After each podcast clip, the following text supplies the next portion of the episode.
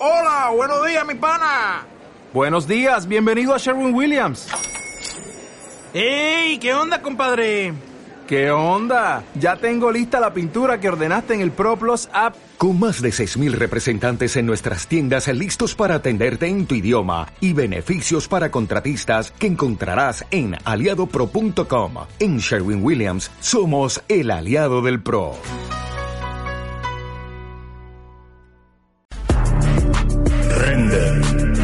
Repensamos lo que vemos.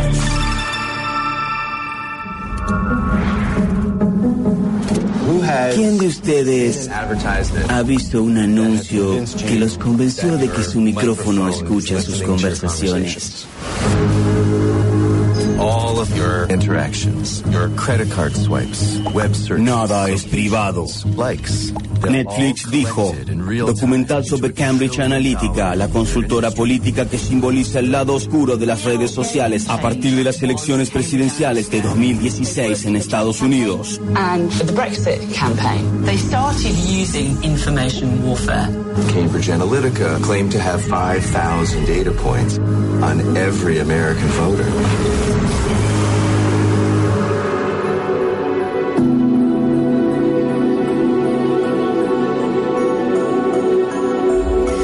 Estábamos escuchando un poco de qué se trata Nada es privado de Grey Hack, conocido también como decíamos como Nada es privado en Latinoamérica. Es un documental que relata el escándalo que envuelve a la consultora política Cambridge Analytica y a Facebook, considerado, bueno, un entramado, podemos decir, eh, que incluye intercambio de datos privados, comentarios racistas, operaciones y noticias falsas.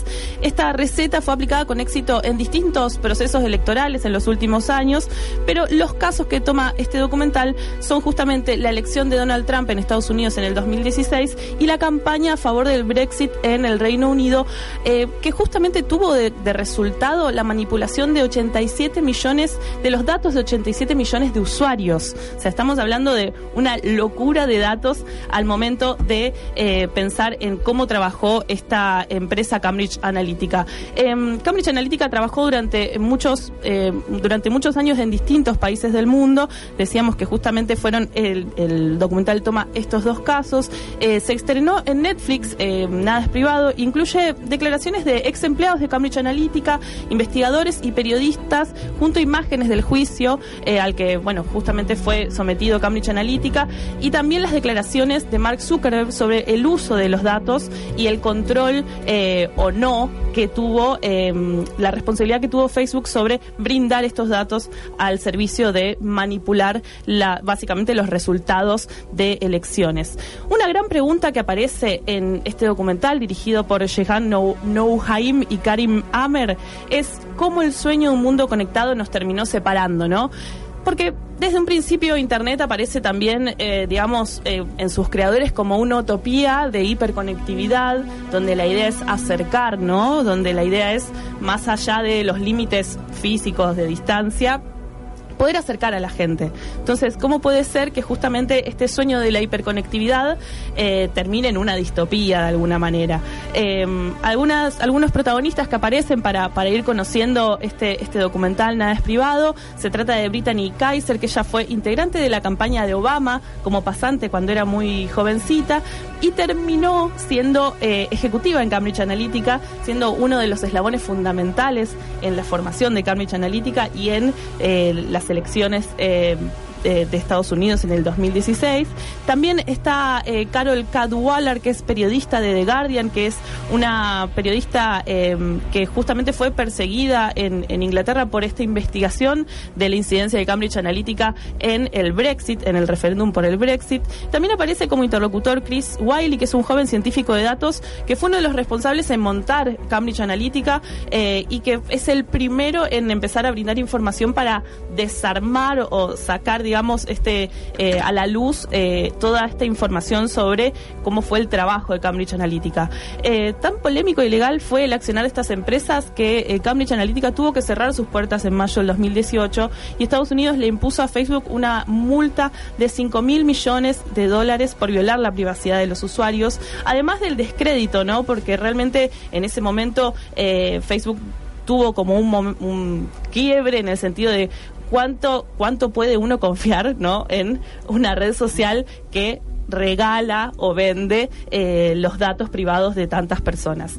Pese al fallo favorable de la justicia, eh, porque bueno, una de las cosas que aparece, de las historias que aparece en este sentido es la de David Carroll. David Carroll es un profesor de tecnología que empieza un juicio, este juicio lo, lo comienza él al pedir que le devuelvan sus datos. O sea, como cualquiera de nosotros podría decirle a Facebook, yo quiero mis datos de vuelta y quiero saber qué hicieron con ellos, en qué instancias, quiénes lo procesaron, para qué fueron usados.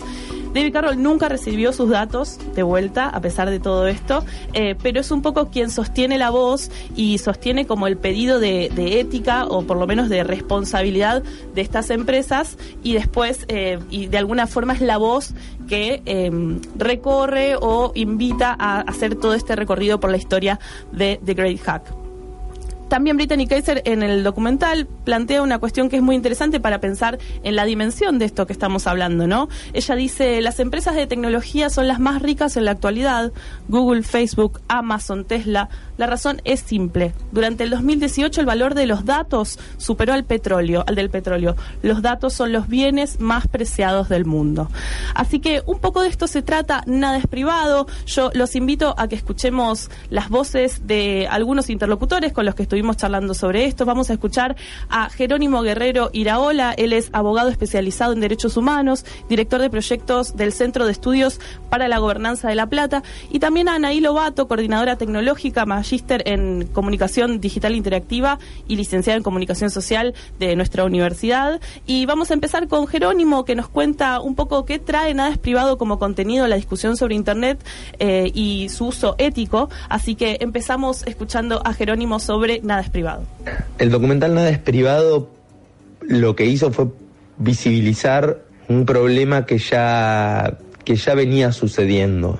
Lo de Cambridge Analytica genera cierto estado de paranoia cuando en verdad lo que venimos haciendo desde hace mucho tiempo es abonar esa lógica de utilización de los datos personales.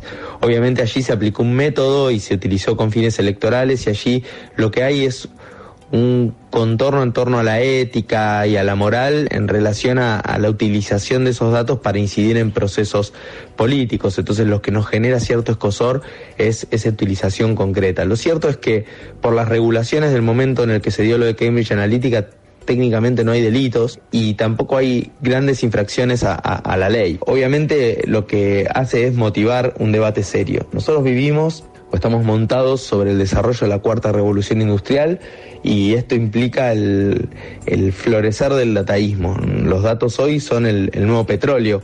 No en vano de las cinco empresas que mayor cotización tienen en, en, la bolsa, en los mercados internacionales, predominan las empresas de datos, como Apple, Microsoft, Google. Eso nos está dando la pauta de que los datos generan valor. Y el problema es que como usuarios quedamos cautivos de una lógica empresarial que va mucho más rápido que la capacidad de respuesta de los estados, ya sea regulatoria, ya sea en relación a las experiencias vitales y demás. Con lo cual, cuando pensaba o reflexionaba sobre el documental Nada es privado, lo, primero que me vino a la cabeza es, bueno, lo estoy viendo en Netflix y Netflix utiliza el mismo patrón que Cambridge Analytica, decide qué mostrarnos y qué no.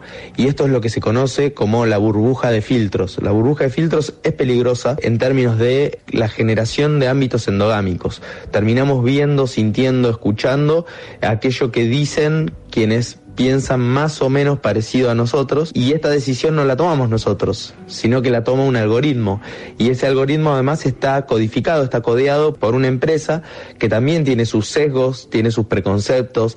Entonces el gran problema que estamos teniendo es que no hay una capacidad aún popular y masiva de auditar esos algoritmos, de ver qué dicen los que planifican qué es lo que vamos a ver, qué es lo que vamos a escuchar, y esto obviamente incide sobre nuestras percepciones, con lo cual hoy los usuarios estamos viviendo una suerte de jaula de cristal. Por un lado se nos ofrece la posibilidad desde, desde la propaganda de, de Internet y del desarrollo de las comunicaciones de vivir en un mundo hiperconectado con acceso ilimitado a información, que por un lado es cierto, pero por el otro nuestra experiencia a partir de las pantallas del espejo negro eh, está muy condicionada por lo que quieren que veamos. Eh, el gran desafío es pensar la gobernanza de Internet y es romper esos barrotes de cristal para empezar a tener unas pautas más democráticas, eh, más auditables, que haya mayores índices o estándares de contralor por parte de la ciudadanía de aquello que que hoy parecería imponerse como, como las lógicas a partir de las cuales vivimos. Escuchábamos a Jerónimo Iraola contándonos un poco sobre la incidencia o qué trae ¿no? de nuevo este documental Nada es privado. Y me parecía importante también eh, resaltar algo que, que plantea Chris Wiley en este documental, este científico de datos que ayudó a montar Cambridge Analytica, donde él dice es incorrecto nombrar a esta empresa como una empresa de análisis científico de datos o decir que maneja algoritmos, algoritmos es una máquina propagandística de tiempo completo basada en la idea de que si querés generar un cambio en la sociedad hay que dividirla, ¿no? Esta idea de la burbuja eh, es fundamental para entender y lograr este éxito, ¿no? Entre comillas, o lo que se busca, que es justamente cambiar resultados o mover justamente a los indecisos. Eh, vamos a seguir escuchando a Anaí Lobato. Ella nos cuenta un poco qué es lo que pasa cuando nos navegamos por Internet y qué hace Internet con las huellas o los rastros digitales que nosotros vamos dejando en nuestras navegaciones. En principio me parece que es importante entender que cada vez que nos conectamos a Internet y hacemos cosas en línea, navegamos, consumimos, interactuamos con contenidos o con otras personas, con otros usuarios, estamos dejando huellas digitales. Y que esas huellas son datos y son la materia prima de toda una industria que se está montando y que se está operando, incluso un modelo económico que está basado en recolectar esos datos, trabajar con grandes volúmenes de información, procesarlo, monetizarlo. Creo que un punto importante es que cuando nosotros ingresamos a cualquiera de estas plataformas que a priori parecen gratuitas, deberíamos ser conscientes de que en realidad estamos pagando con nuestros datos. Es decir, nuestros datos se transforman en el producto y en la medida en que eh, estas plataformas a través del Machine Learning están alimentando a, esa inteligencia artificial y aprendiendo de nosotros, también nuestros comportamientos son el producto que hace que esas máquinas aprendan. Escuchábamos a Anaí Lobato y también eh, me parece que es interesante pensar en, si bien estos personajes que van apareciendo en el documental nos abren la puerta a un conflicto que se hizo público y que fue de acceso a, público, digamos, también es cierto que el documental genera como ciertas caracterizaciones, ¿no? Como los villanos son aquellos eh, CEOs que manejan de manera poco ética, se, se apela hacia el final, incluso esta periodista de Guardian intenta apelar a la ética, a esto, cómo quieren ser recordados eh, estos soñadores de Internet, eh, apela, digamos, justamente a la, a la cuestión afectiva de hacerse cargo moral y éticamente de, qué responsabilidad tiene cada uno. Eh, en este juego. Eh, y también eh, David Carroll apela un poco también a los usuarios, ¿no? este, mm, esta persona que lleva el juicio adelante, a qué responsabilidad tenemos los usuarios sobre nuestros propios datos, si tenemos que tomar conciencia, cómo podemos cuidarnos pero al mismo tiempo falta, me parece, la, la, mm, la incidencia del Estado, ¿no? Cuál es la responsabilidad que tienen los estados en regular Internet, cuáles son las maneras en que esto es posible. De hecho, en un momento eh, alguien del Congreso le pregunta a Brittany Kaiser, ¿cómo hacemos para regular? esto, ¿no? Entonces, me parece que si bien el documental trae muchísima información, es importante entender que falta la regulación del Estado como uno de los actores principales para entender esta problemática. Vamos a seguir escuchando a Jerónimo en relación con este tema, la relación de Internet con la democracia y cómo es posible regularla eh, para seguir avanzando con Nada es privado. Pensar la gobernanza de Internet es central para satisfacer no solo los principios democráticos, sino también la plena garantía de los derechos humanos. Obviamente la velocidad de los cambios ha dejado muy atrás las regulaciones y por sobre todas las cosas existen ciertas complejidades que tienen que ver con las diferentes jurisdicciones, es decir, o competencias, que se regula, cómo, desde dónde, a partir de qué, si es una regulación local o internacional. Pensemos que en el caso de Internet muchas veces los servidores están en otros países y mm, el consumo o los efectos de lo que está circulando por la red eh, se generan en un, distrito, en un país determinado. Entonces todas esas eh, superposiciones de competencias hacen muy difícil la regulación y es por eso que la discusión en torno a cómo regularlo tiene que ser amplia, plural y sobre todo internacional. A partir de ahí es central entender la incidencia que tienen las tecnologías de la comunicación y sobre todo la cuarta revolución industrial en términos del dataísmo en las democracias y es por eso que el debate es más que necesario porque estamos viendo cómo la falta de regulación incide en forma concreta en determinados procesos políticos o culturales. El tema de la regulación respecto de los datos personales, bueno, hay una ley en Argentina que no necesariamente se está cumpliendo, que es la ley de protección de datos personales, y en ese marco lo que considero es que tenemos que empezar a pensar eh, qué tipo de forma le damos a eso que nosotros firmamos o consentimos cuando hacemos clic en acepto en los términos y condiciones de determinadas empresas.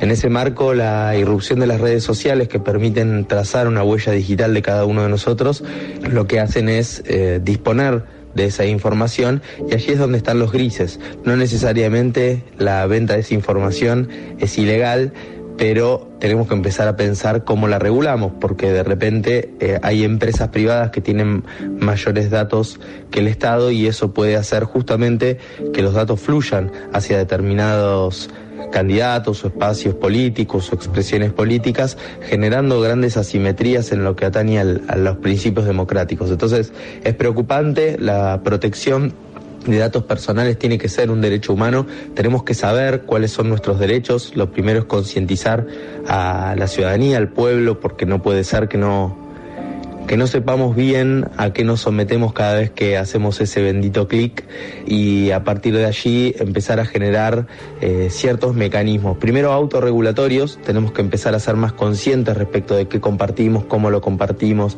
en qué marco lo hacemos.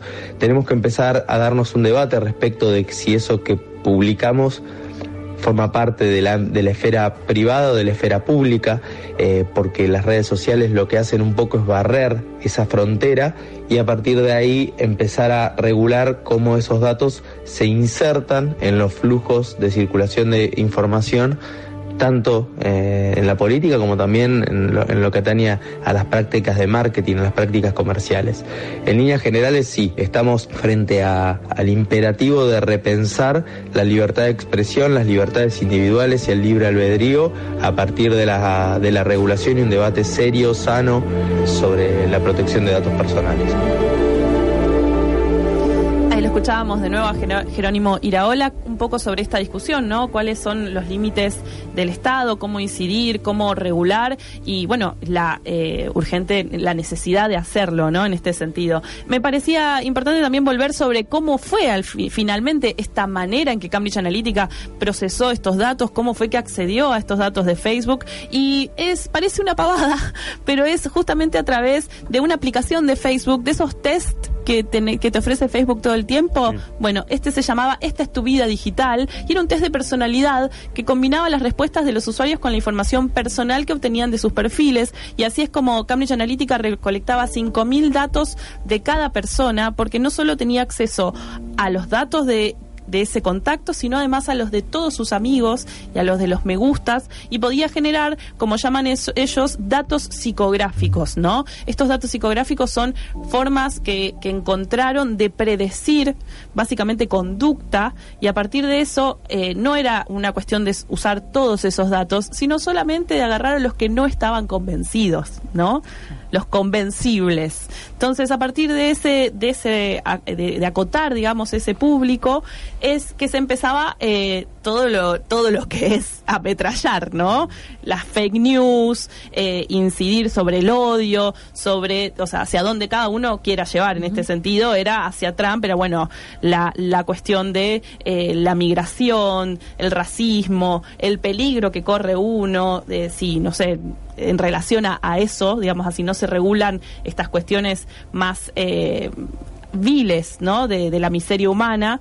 Entonces aparecían todas estas cuestiones hasta efectivamente eh, lograr el resultado eh, deseado, que fue ganar las elecciones en el año 2016. Por supuesto que hay que entender que Internet no es un actor que trabaja solo, eh, los medios hicieron su parte, todos sabemos cuáles son, digamos, los cercos a los que somos sometidos como ciudadanos y ciudadanas, pero en este sentido Internet hizo su parte y la hizo muy bien. Vamos a seguir escuchando a Anaí Lobato sobre los desafíos de las democracias e Internet en este sentido y nos quedamos al final sobre el caso de mm, cuánto sabemos de la incidencia de Cambridge Analytica en Argentina, porque en el documental también podemos ver que dentro de los logros que nombra Cambridge Analytica aparece Argentina en el 2015. Así que, porque ¿por qué quedarnos afuera, no? de esto hermoso. Eh, vamos a escuchar entonces a Ney Lobato y a Jerónimo para cerrar esta primera columna de series y documentales llamada Render. En relación al uso de los datos y a la dimensión ética que atraviesa el uso de, nuestra información, me parece que hay ahí un, un desafío muy contemporáneo en relación a, a nuestras democracias, en relación a lo que significa la inteligencia artificial y lo que muchos teóricos, muchos especialistas están comenzando a denominar como la gobernanza algorítmica, un ecosistema de medios en el que nos estamos moviendo y donde estamos conectados, donde los sistemas algorítmicos están aprendiendo sobre nosotros y muchas veces están tomando decisiones eh, sobre nosotros que nos afectan directa o indirectamente, donde tenemos que entender que detrás del diseño de esas inteligencias artificiales y del diseño de los algoritmos hay humanos y por tanto hay sesgos y hay dinámicas que pueden incluir, que pueden ser positivas, pero que también pueden excluir, que pueden ser muy negativas y que pueden subrayar los sesgos culturales, los estereotipos, algunas prácticas discriminatorias que ya están, están presentes y que todavía se pueden replicar y expandir a través de las inteligencias algorítmicas y las decisiones que están tomando las máquinas sobre nosotros y a partir de nosotros y a partir de, de nuestros datos. Así que me parece que es importante prestarle atención a la capa tecnológica y a cómo eso se desenvuelve, pero también a, a las dimensiones legales, a las dimensiones sociales, a las dimensiones culturales y por supuesto a las dimensiones éticas y eh, tenemos todo un desafío respecto de cómo mm, esta evolución en términos de inteligencia artificial, en términos de aprendizaje de las máquinas o de machine learning, afecta las esferas públicas, las esferas privadas, nuestras capacidades para tomar decisiones e impactan directamente sobre nuestra democracia y sobre la gobernanza de nuestra vida, sobre nuestra economía, sobre mm, nuestro presente y fundamentalmente sobre nuestro futuro cercano. No está claro el nivel de incidencia de Cambridge Analytica en relación a las elecciones. Se sabe, se presume que, sí. También hubo una resolución de jefatura de gabinete en relación a las bases de datos de ANSES. Esto obviamente lo que hace es enturbiar el panorama. No obstante eso, y más allá de los casos puntuales, me parece que justamente todas estas cuestiones aparecen por la ausencia de reflexión primero y regulación después respecto de, de la utilización de este tipo de tecnología. En ese sentido, me parece que Argentina tiene que darse un debate. Nosotros hasta hace unos años supimos ser faro en relación a, los debates por la promoción y protección de los derechos humanos y no debemos perder de vista que estamos hablando justamente de eso, de derechos fundamentales. Y es por esto que las regulaciones no tienen que ver con lo que a mí me guste eh, o no, o con lo que yo pueda sentir más próximo a mis ideas, sino que tiene que ser un gran acuerdo democrático en relación a, a cómo la cuarta revolución industrial va a incidir en el desarrollo de nuestras vidas, no solo cómo está incidiendo, porque ya está sucediendo. Muchas veces hablamos de, de comunicación, de tecnología, de inteligencia artificial como si fuera el futuro y como Dice la canción de los redonditos de Ricota, el futuro llegó hace rato. Esto es lo que está sucediendo ahora. El tema es que lo que está sucediendo ahora no solo genera efectos eh, presente, sino que también va a generar efectos a futuro y es ahí donde tenemos que trabajar para pensar qué tipo de sociedad queremos, porque este tipo de burbuja de filtro de las que hablaba hoy, este tipo de sesgos algorítmicos que quiere decir eh, aquellos prejuicios que se cuelan por el diseño de los algoritmos, terminan promoviendo también el odio, la segregación, eh, la xenofobia, el racismo, cuestiones que también son muy peligrosas porque maximizadas pueden generar eh, impactos muy negativos en la sociedad. Es por eso que la democracia hoy depende eh, en gran medida de qué es lo que se hace en relación a, la gobernanza de Internet y de las telecomunicaciones. Y Argentina no está exento de eso y sería muy bueno que podamos dar un debate serio y equilibrado. Estamos hablando sobre The Great Hack, este documental conocido en Latinoamérica como Nada es privado, que se puede ver en Netflix y, eh, por supuesto, bajar o lo que quieran hacer. Render. Repensamos lo que vemos.